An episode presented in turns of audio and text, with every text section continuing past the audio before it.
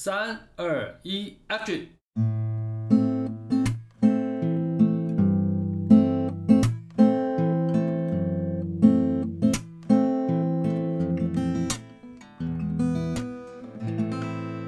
天哪！刚刚是谁那么有精神的讲三二一啊，Jerry？哎、欸，大家又见面了，哇，好久了，好像隔过个几年一样。我们第二季跟第一季可能会有一个完全不一样的风格哦。第一季就是有很多感性的东西，然后就认识自己嘛。然后第二季就会大家很好奇说，嗯，那你们第一季上这些节目，其实是我们第十集的时候有很多的来宾，然后想说，那你们这些人到底在干什么？你们平常这么的所谓的感受自己内心的东西，而且还可以分享出来，但他的生活的那些来自于的一些滋养或者是智慧，他怎么来的？所以呢，我们第二季呢，给了大家一些不一样的感受，就是我们看能不能邀请到这些人上来分享一下他们的实际生活、工作。那他们在节目上面很感性，但理性的他们是怎么样子？我觉得这些东西呢，其实很有趣，因为共感系人类我们在讲的事情是，其实我们每个人有一个内在的和谐跟平衡的能力，然后把这个美好的境界实现在生活中。那我们刚刚呢，已经小小的透露了一下我们今天来宾。三二一，Action！所以我们会喊三二一，他就是第十季有出现的一果，我们的导演。来宾，掌声！耶，欢迎一果，看大家打招呼一下。嗨，大家好，我是一果。我是在二零一七年的时候就认识了你嘛，嗯、大概有三年的时间，嗯、这三年变化成长不少，你可不可以分享一下自己？我在认识永汉的时候，才比较接触到所谓疗愈方面的事情嘛。嗯那其实，但是我本来也也对这方面本来就有一个敏感。那那在这个过程中，可能我对于就是平衡这件事特别有感觉。从那个时候到现在，我其实越来越理解平衡这件事情，就是说，不管是情绪上的平衡，然后还有一些外在所谓的平衡，例如说我们常会认为，呃，以前的年轻的自己啦，年轻自己总是会有那种。不是对就是错，对。那对的标准是什么？错的标准你也不知道。嗯、那反正就是，不管是对或错啦，或者是呃事情的美或丑，到后来你都会发现它没有一个定论，就是它要的就是一种平衡。你不可能什么事情都是照你想象的美好，或者是是什么事情都是。非常圆满的状态，所以觉得其实平衡这件事情就变得是一个蛮重要的功课。然后相对在情绪上也不叫不容易受别人的影响，你比较会关照自己内心的感觉，嗯，让自己比较平静的状态下不会受了外面的一些比较可能负面的啦，或者是情绪压力比较大的东西去影响到你。我觉得这是最大的改变。其实今天这一集我有很多很想跟一谷聊的，甚至有很多很棒的一些关于我们一般对于影像的认识，不。不管是商业层面或者艺术层面的，可能可以今天多请教一果，或跟大家分享，对于你在做自我实现上面，或者是你的经历成长上面，什么东西带着你去把一个你的人格，然后走向你的天赋。那我刚刚听到一个很棒的地方事情是，其实我们才认识三年，然后你对于二元这件事情，你已经有一个很关键的一个不一样的东西，叫做没有绝对。所以这件事情在你的影像创作里面，可能。就会有不同的一些视角，或者是一些对话方式，因为我们说视觉就是一个算是最最好的沟通媒介。那尤其是现在完全就是自媒体跟所谓的社群媒体，然后还有意见领袖的，所以我觉得视觉的这东西的演变，后面我们也可以聊一聊。然后还有广告的沟通，或者是所谓的电影这等等的。那尤其是你又是从纪录片，然后到拍商业广告，到影像这一块的一个整个历程，我觉得如果说今天可以用一些共感的角度去聊，我们看看今天有没有什么一些火花。其实我在聊访纲的时候，我觉得有一个很有趣的东西，还蛮想再跟大家。分享的就是你的父母，什么样的事情让你往就是这个天赋，所谓影像这件事情去继续创作？我的思维跟我的个性确实是比较双面的，就应该说我不是只有某一面相。我觉得可能跟我的家人也有关系，就是像妈妈是以前也是教钢琴，嗯，然后但她是一个比较务实的人啊，因为她有另外一个身份是在医院做公关的角色，所以他其实。我们公司家里面的经济都是在他，是一个比较实际的人。那我爸爸就是一个非常艺术家的人，就是他是做室内设计，然后也会有就是一个一个类似美术的老师，嗯，然后他也看很多，呃，我印象中我小的时候就看过很多像卓别林，然后很多很老的电乱世佳人什么的什么的。然后好高级的家庭哦。没有没有，其实不是高级，他就是个穷的艺术家。我们家就是不不很穷，但是他就是属于那种，而且我很小的时候就看过八厘米，就是有那种手持的那种摄影机，你们记得吗？对。然后还有嗯，可以播影电影的那种袋子，就是他会花钱去做这些事情。对。可是那就是很花费。爸爸很精神层面。对，很精神层面的人，嗯、然后所以他就影响了我。那后来就是，其实我有段时间是往音乐走的，然后也曾经想走设计，但是有一次就是我的老学姐就找我去，就是当一个演员，当她的短片的演员。对。然后在那个过程中，我就突然觉得啊，我好喜欢，就是拍影片这个气氛，然后大家在为一件事情努力，然后到后来成果的样子，我反而没有觉得说，呃，你你要你要去做就是演员或者是幕前。嗯，反而我反而吸引我的是幕后这些，然后成为导演这件事情，因为影片这件事情就是电影这件事情，它其实集合所有的东西在里面，嗯嗯，不管是声音艺术，然后像美术可能还会有搭景嘛，然后还有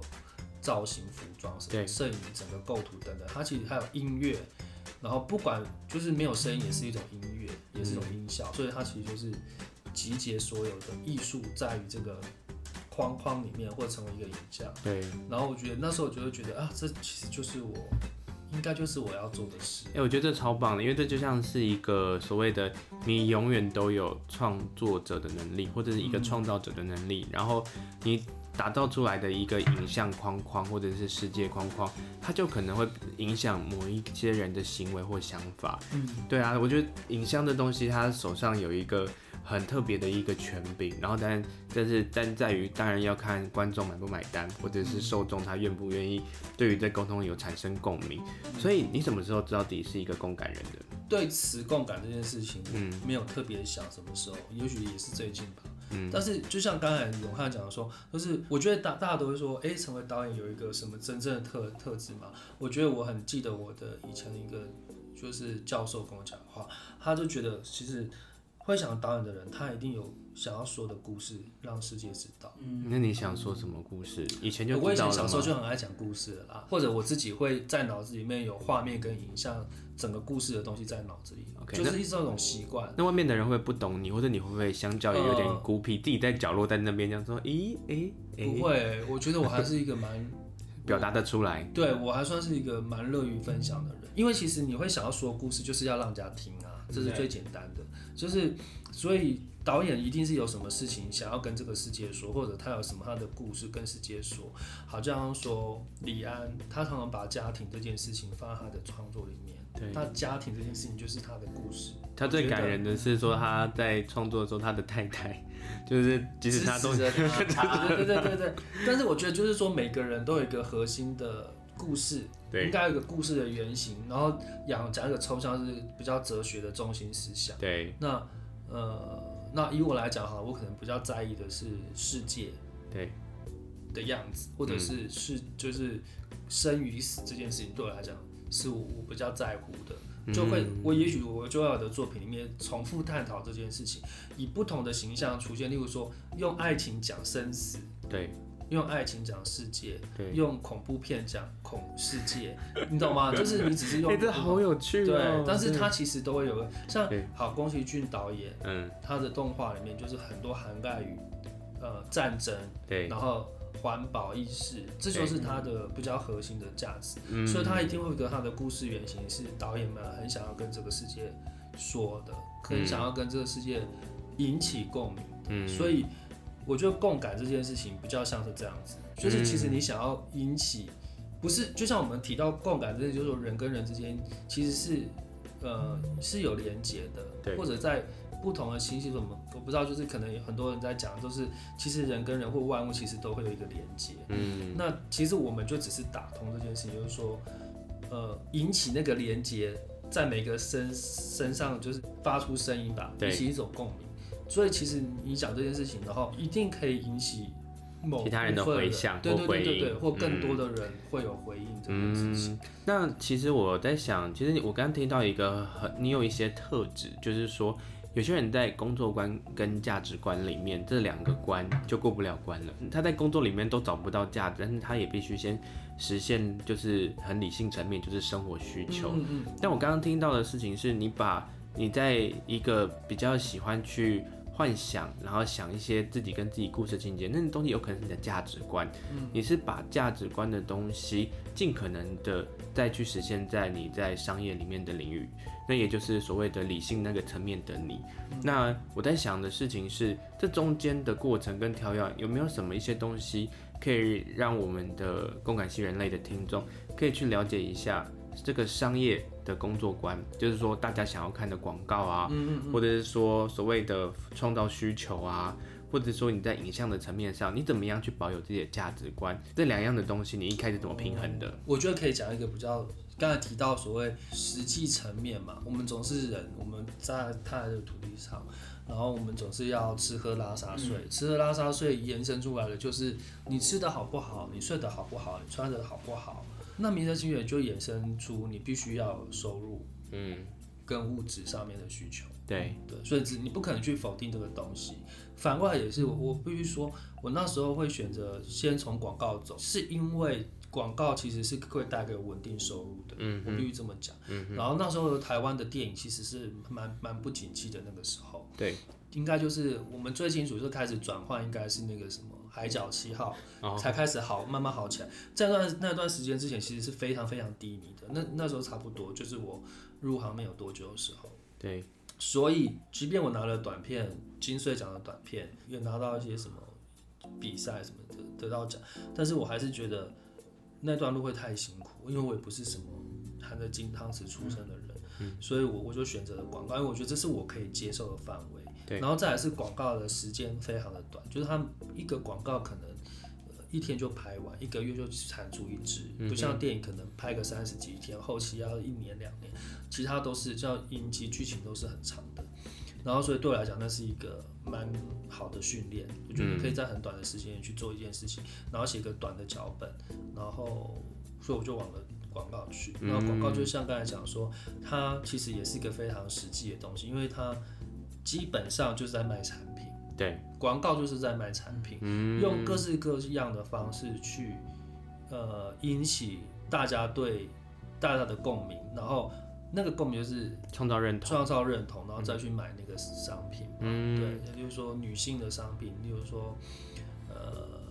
保养品，对，它的 TA 绝对是女性居多，对，不是说全部，但它就会锁定，那它的设计，它的视觉。它的广告的创意的概念，包括它的文案，嗯，就会很符合女性的精神上或心理上的需求。OK，所以我觉得广告很好玩啦，就算是同样是一个所谓的快递公司，但是有一个叫做使命必达，也然后另外一个是你只要今天订购二十四小时，明天会就是送来，所以它就符合了一个，例如说心很急的人。或者是他需要一个很强大信任感的品牌，所以一个同样的一个服务，但是因为通过广告的传达，就可以打出不一样的心理需求，那也可以去创造这个行销的策略。像你有没有拍摄在广告过程中，有没有什么一些有趣的事情，在沟通上或者在心理层面上？我觉得广告是跟大众沟通嘛，嗯，所以就是难免你会觉得很多事情是你觉得你应该知道的。嗯，就是你觉得这是很基本的事情，可是你必须想，大众不见得是这样。我跟你说，这超难的，因为那叫做集体意识。嗯、对，你以你以为你平常跟一个人说话听得懂，但是你要用一个十五秒钟让他的 TA 大众听得懂，那个影像里面层面大家都觉得很简单，但是有多挫，你知道吗？如果假设就是觉得导演这件事情就是你直接这样子拍，嗯、我觉得那个东西的精密度，我不知道那到底是这后来你怎么去。把这个那么繁琐的工作，觉得开始驾轻就熟。我觉得驾轻就熟的另外一个意思就是说，你懂了这个游戏的规则，应该这样讲，就是你会，你必须把他们当做他们真的是完全不知道的小孩子。像我刚才讲的，就是你播的任何广告，并没有像电影院你选哪一部片进去看这个状况哦，是每一个经过人，每一个人打开电视人，他都有可能看到。对你懂吗？你你你基本上你确实这个上面有某一个 TA，你是要去主打它，但是它其实是符合大众所有人的。那每个人的智商，你又知道多多少少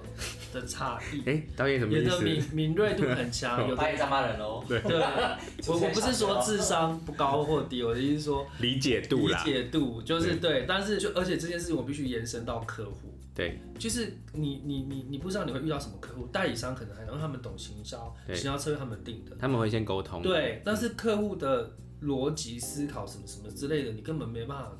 知道它的程度。我一定要说一下，我在那个就是行销公关公司待过，对于客户的需求，当然是放越多的优惠跟放越多的产品露出，就是最美的。对对对对，所以他们的他们的逻辑就会跟我们都不一样，这就是我觉得最有趣的。以影像创作者来讲，他可能对于视觉上的美感、故事说的流不流畅、吸不吸引人、感不懂美感之类特别要求。对，行销可能希不希望达到那个策略，达到他们想要讲的精神诉求。可是客户的立场就又不一样。对，这就是我觉得在做广告最最有趣的地方。嗯，但对一果来说，你觉得这世界需要什么？让大家可以去共同的借由这个东西传递更多的讯息。嗯，像以前某一些东西的讯息，你可能只能在某一个讲座听得到。可是你现在是只要打开你的，你只要一支手机，你要任何任何的讯息，你都可以在上面找到或听到。哎，我觉得我们这些就是开始要做这些影像创作的人，不管是 YouTuber 或者是像我们现在在录的，我都觉得都必须要有一种觉知，就是说我们要做的不只是 make money 或者是点阅率很高，而是说你要看出来看这个世界。他真正需要的是什么？然后你其实要、嗯、要看的是如何让这个世界更好，而不是让某一群人更好或者什么。因为你的影响其实借由网络，甚至是世界任何一个角落都可以听到。嗯，所以要用很多层次的沟通，才能够去让真的是所谓说这社会需要的东西，大家都能够接受到，因为。每一个人有不同的生活习惯、跟地区性、跟文化性，所以甚至是在拍摄的时候，手法都会因为这样子，所以去把它做一些处理。那你有没有什么可以跟我们呃共感性人类的听众分享的前辈或后辈，是你觉得他们就是共感人，然后你推荐他的那个电影？大家都很知道，像宫崎骏，嗯，这个就是动画师，对啊，然后他其实就是把环保议题跟，例如说战争这件生死这件事，就在他的。每个动画里面都有，然后像我特别特别喜欢他很早期的一个动画片叫呃平田离合战，这很少人会听听过，对，很少人听过，但他其实就是在讲日本的狸猫，它居住在山上，然后人的因为想要开开阔土地，然后建房子啊、建商场什么赚钱之类的，所以就去占用他们的土地，然后离日本的狸猫就是传说中是会幻化成任何形体的，嗯，然后他们就是只有幻化这些形体。然后想去吓走人类，但是谁不就不知道说人类的贪婪比这种对神佛的那种恐惧还要大？就当他想要这个钱的时候，他的贪念是可以战胜这件事情的。这很符合我们现在的那个社会啊。对，然后我就觉得，呃，我自己就觉得非常的，对，就是，呃，就是我觉得这就是我觉得非常可以值得去说的。然后再来就是像我也蛮欣赏欣赏类似。杨南的迷宫啊，一个老片，对对对，对。然后等等的，因为我因为我觉得他常常把一些动物，然后用一种比较怪异的形象，包括最前阵子有在讲呃深水情缘吧，就是也是他，嗯、对，然后他就是会把一些动物，然后作为一个比较像跟人体的结合，对，其实这也是我我想要讲的，就是你知道人跟动物，我们刚才讲的共感哈。对，在这个地球上共感，我觉得可不是只有人跟人之间，嗯，所以跟动物，人跟人跟动物，对人跟，我也要推荐一个，是我昨天半 半夜的时候看的，叫那个 Netflix 上面叫做 The Octopus Teacher，就是我的章鱼老师，然后那个男生他自己也是导演，他专门拍纪录片的，然后他到了一段时间的时候，他的他被他家人。呃，很愧疚，是因为他有长常年的忧郁跟躁郁，嗯嗯，然后他就走不出来，然后精神官能症很严重，于是他就要重新找到自己疗愈自己的方式。那他就是，他就回到他小时候，他五岁到十岁是住在南非的所谓的开普敦的那个海边，然后他就回忆他跟海之间的关系，但他从来都没有勇气跳下去。结果呢，他就花了大概两百多天的时间。重新，他那一部影片我就不破梗，他就下去之后，他就是发现到他，他认识到他从来都没有认识过的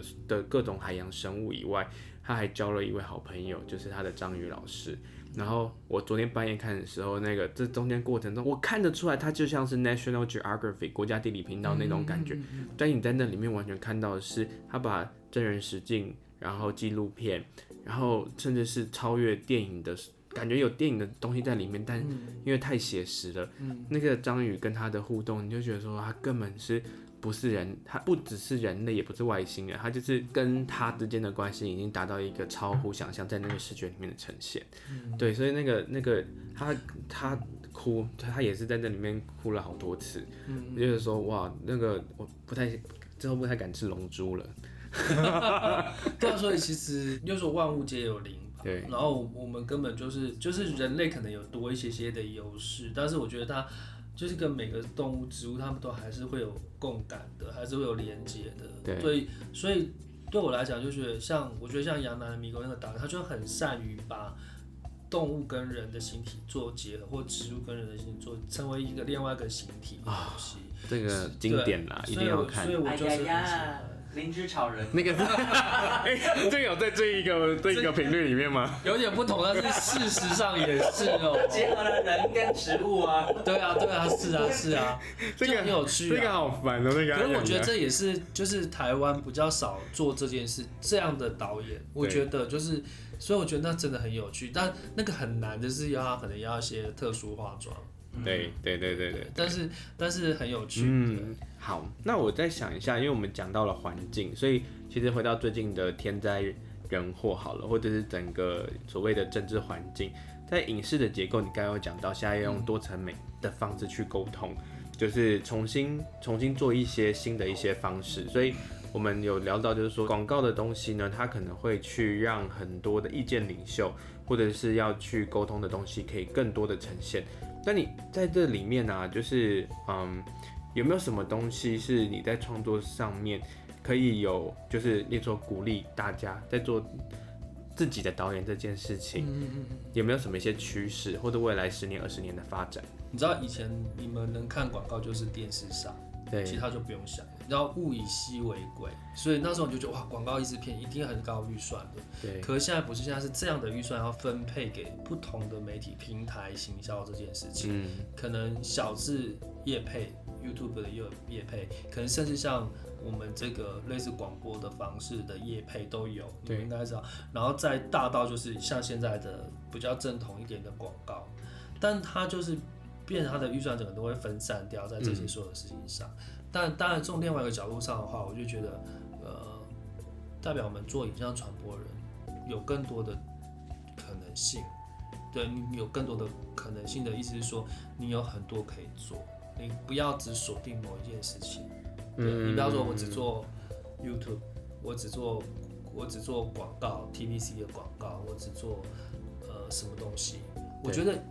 因为它的门槛这样，所以其实你应该要更。你可以发挥更多元，还有你的制作公司的团队也反而跟以前会有一些不一样的一些弹性，或者是任务型的专案型的人的配合。对，所以我们我们都会觉得说，呃，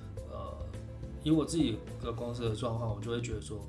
我可能不能像以前只做某一种东西，我可能可以，但我觉得这很好的啊，你知道，你甚至高到不止，你只能做完，还可以做电影跟影集。嗯，就是你不要只锁定自己只做某一块，嗯，就是当你有那个机会，你当然就是。就是我甚至觉得未来的电影不见得要用像以前用电影公司去做行销，你可以自己制作公司自己自己自产自做。现在真的是人人都可以当导演的，你看抖音，嗯、对，所以对啊，对啊，抖音啊，只规定用几秒钟要去让让一件事情是让全世界看见，这应该颠覆于你在底片时代。我会不会不小心透露你的年纪？我不在乎，反正我看起来不像就好。就是说，这会不会颠颠覆你在在在原本的教育背景里面的？的一些知识，还有你对于现在的学校里面的这种的教学，有没有什么东西你觉得可以更鼓励在教育上面的多元性？我还是必须说，有一些人是突然转不过来的，因为以前做影像是很，你知道吗？跟你好像还是有权威的，有权威的，然后很高这样子，然后现在突然要他们这样有点转过来，呃，所以其实有 doctor 的那个、嗯，对对对，所以有时候我反而会被人家讲说，我好像没有那么的。了解了解。可是我没有那个骨气。嗯，我没有。应该说不是没有，我是说我下贱没有开玩笑。对，不是我的意思是说，这个世界就是不是因为你绕着你转的，它就是在转。你不可能说。我不让我不做 YouTuber，嗯，呃，我不做 YouTuber，然后 YouTuber 就不会存在啊，就不可能有这种事情的。嗯、你必须就是接近这个世界瞬息万变，而且这几十年来的改变非常的大。你看我们这一年就发生了好多好多事情，是我这一辈子都没有遇过的事情。真的，就是疫情这么严重，我现在。我们都没有办法出国哎，对啊，对啊，我们以前怎么可能这种状况？没有想过会发生这样的事情。但是你知道，就是因为没有办法出国，所以更鼓励大家在影像上面创作的自发性。对啊，对啊，就是你可以，你反而可以去多做一点。然后你看，现在还有连就是吃个东西都可以叫外卖，以前哪有这种事情？我也我也觉得很妙。包包括你看，就是有一些店里面，就是可能实体实体店面都可以不用存在的。嗯，对，所以我觉得这个真的是你就是必须去 open mind 的接受这个世界上就是这样在改变。所以现在的那个影像手法，除了一些比较古典或艺术的东西，现在很多比较商业型的电影都还要结合一堆 Instagram 啊虚拟媒体，然后穿插着符合现在的时事。然后有时候我是觉得那视觉有点跳啦，对对对，对，但是就是想说，OK，嗯，如果我真的这么认为，说不定我也老了。其实其实我觉得也没有老，而是说百家争鸣，就是什么样的东西都有，有有很有质感的。对。但是我觉得相对上，你就是可能要赋予的值钱会比较高。对。但你找 YouTube 或者是你找业配，甚至像用抖音的方式，对，都不成本都会不一样啊，都不一样。所以它其实就是说。嗯、呃，就是还是要看产品，对，还是要看产品，还要看他怎么去用这样去使用行销手段。但我觉得你当然可以锁定你比较擅长的某一个部分，嗯、但是呃，或者你要往上走，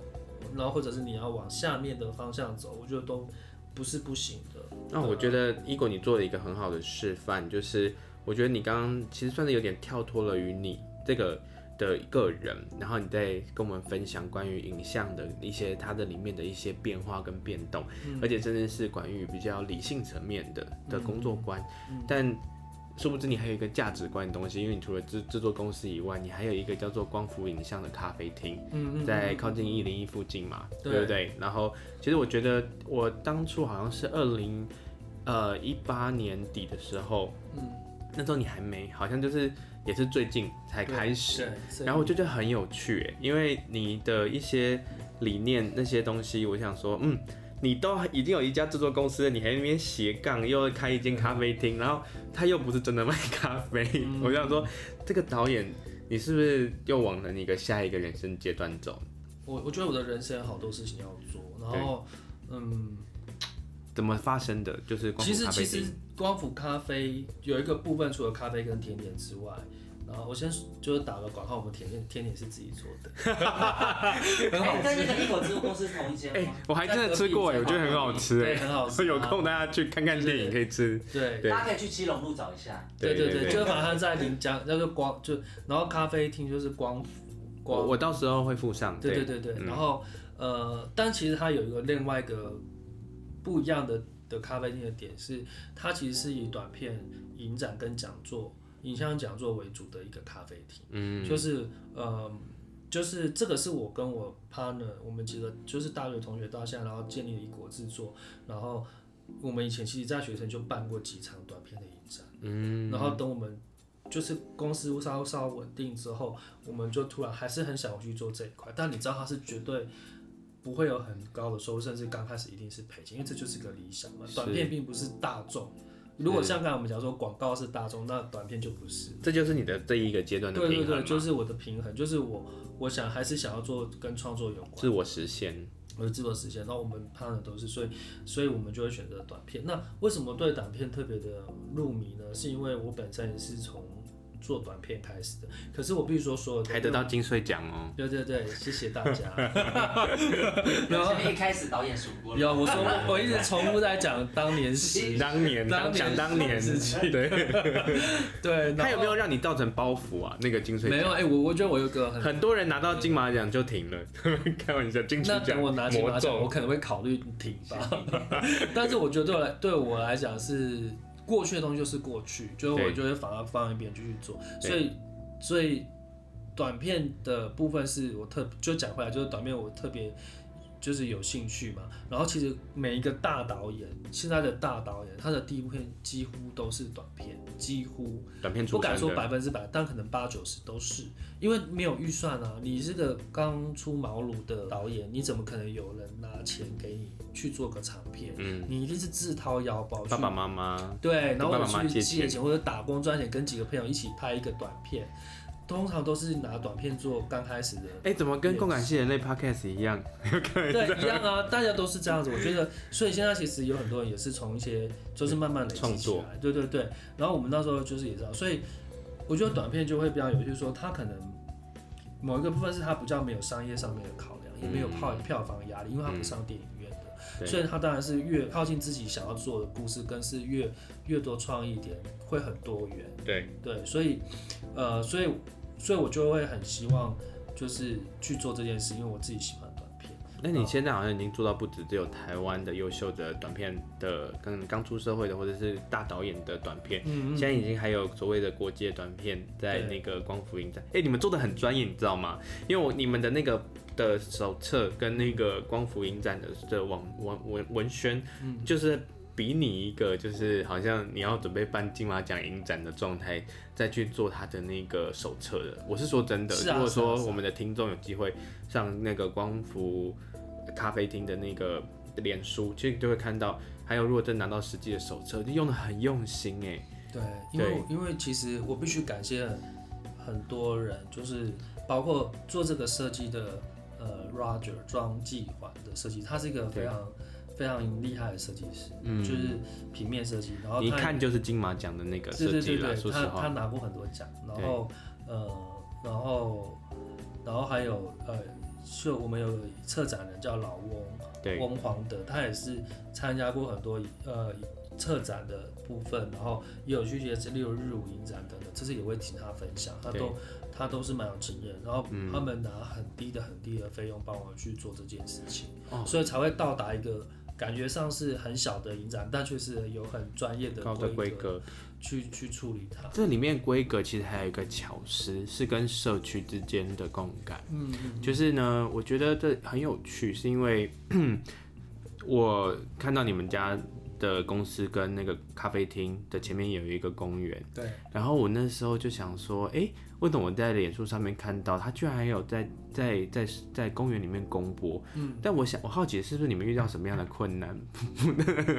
就说这是这是这是就是说是这是一种实现的的表现方式，还是就是因为可能这东西还有一些进程，你想要可能如果我们放在华山呢、啊？或者放在松烟呐，不是更好吗？更多人看到这短片，为什么选择了一个？我刚刚讲的比较夸张啦，困难，只是说它是不是有什么东西的的的一个进程，你们要去实现在公园里面？品牌的经营，就是我们一直在想说，短片到底要用什么样的方式去播映。嗯、然后我一直觉得，像刚才讲，它其实不是，我不觉得它是那么一定要在电影院播的。然后我反而觉得它可以是一种轮播，像一种装置的方式，嗯、像艺术舞的方式在。某个地方一直巡回播放，然后让不让不同的人经过可以去看到它。对。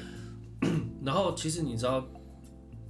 不管就是都市里面已经有规定，某一个多久多多远都会有一个公园，多远都会有一个公园。嗯。其实我我真正的目标是可以在这些公园都可以做播音。光伏咖啡的前面刚好就有一个临江公园嘛。嗯。然后呃那时候我们就这样播，而且其实呃。那是没有收费的，就是其实我们邀请到的这些费用来讲，座是我们都会给一些费用，虽然不多，反正我们也是赔钱做啦。因为那有版权嘛。对，那有版权，但是我们是属于那种不能不想要不能占这些创作人的便宜，就是他就是短片，然后导演就是我们还是会给一些费用，然后所以就我们会其实有一场会是在呃公园播映，一个月会有一场，然后是要让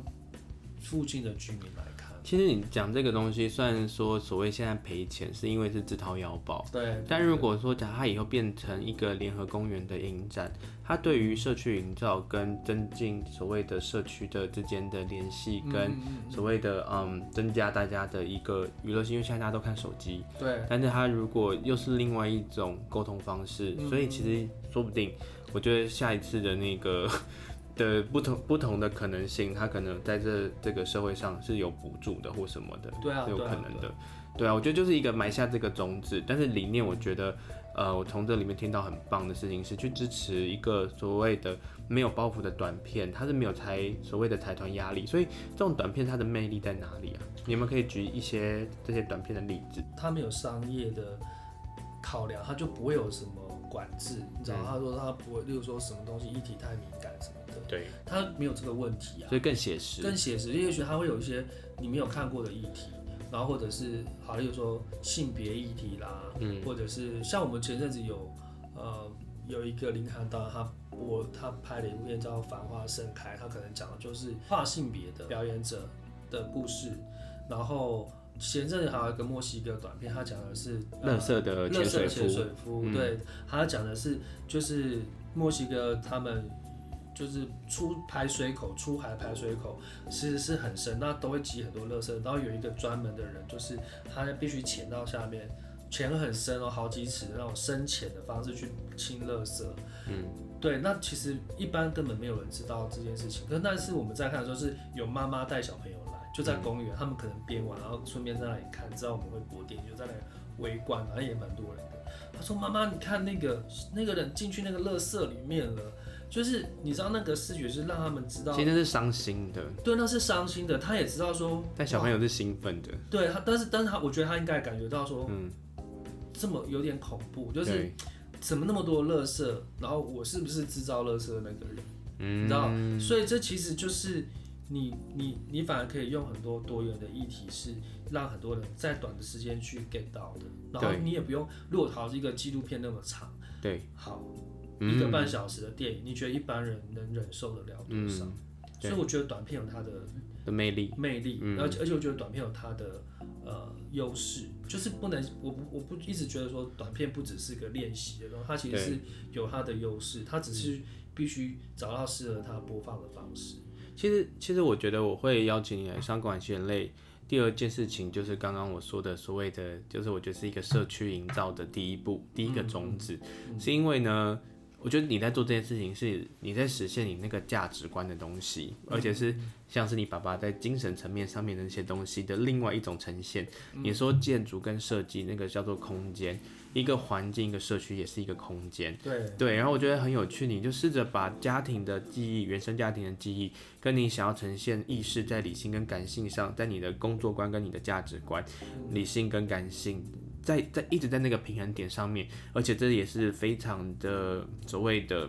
我称它叫意识美学，所以它又要符合大众可以去所谓的产生共鸣的。的一种基本需求，但有理想的东西，甚至是社会关怀的东西跟环境关怀的东西，你也在实现中。那我觉得听起来就是这就是一个这几年我才认识你三年，但是从没有是真的，你之前可能三年，如果二零一七年访问的时候有这些东西吗？嗯，没有，对，完全没有。然后这三年就是哇，就是有了这些东西，所以我当我开共感新人类的时候，我就想说，嗯，英国就是要放进来，因为我很好奇。我也没有好好的跟你聊过这一块，对，嗯、那呃，我想最后就是想要看到你们十二月每个礼拜六晚上有光伏讲堂，那这细节我会再放上去，但你可以先介绍一下这个呃，看起来有四个礼拜，对不对？嗯、四个礼拜的礼拜六晚上可以去光伏讲堂，那我看到每一个人都超强的，嗯，呃，真的是可以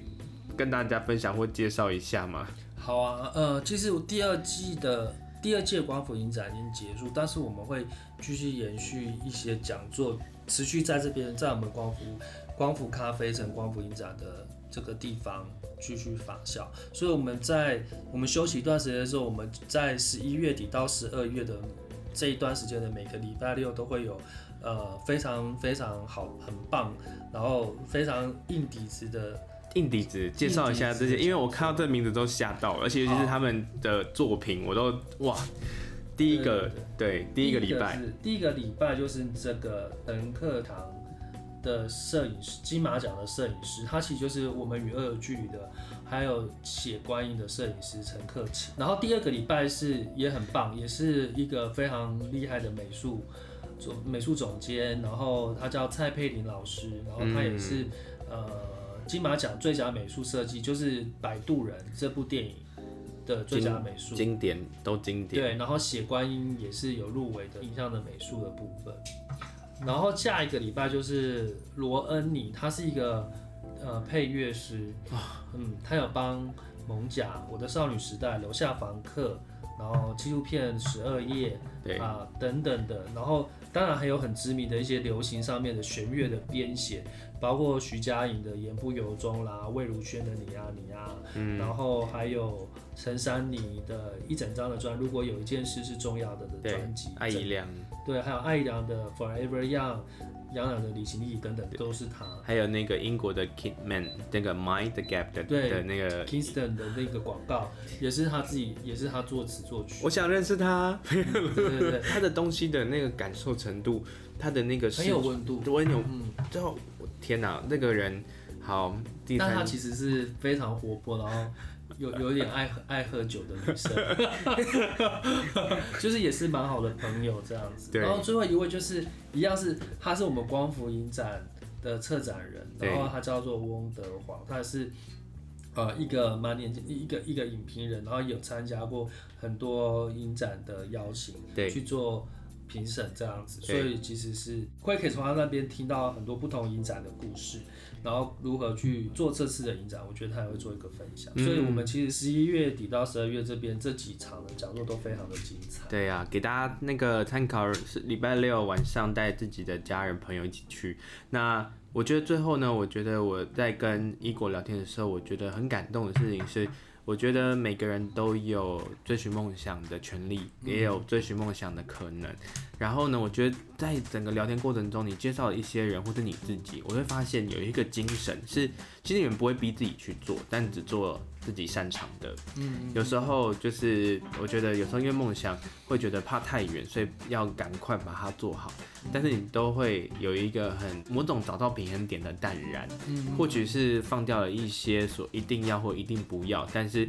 去保留一些空间，让它那个艺术或行为艺术呈现。还有从影像上面的呈现，因为面对时代的变迁，所以呈现得更多元。拍出去的每样东西，自己就是那个导演，而且是反映自己内在的所谓的可能性。那很期待下一次有其他的关于。影像的素材，然后或者是关于意识美学这一块东西，或者是社区有更多的影展的一些题材或主题，然后可以跟我们分享。因为非常难去了解到短片，但是从你这边可以去听到我们的。就所谓的这在这市场上面还有短片这件事情，嗯，而且是平常看不到这些大导演，我们看到他们的大片，但是他们的小片也有他们的想要去诉说的故事。那我们把希望这一份美也可以传递下去，然后透过所谓的社区之间的共感互动，也许还未来有跟异国有更多的一些讨论或分享。那就谢谢异国喽，谢谢谢谢谢谢，今天太棒太棒了。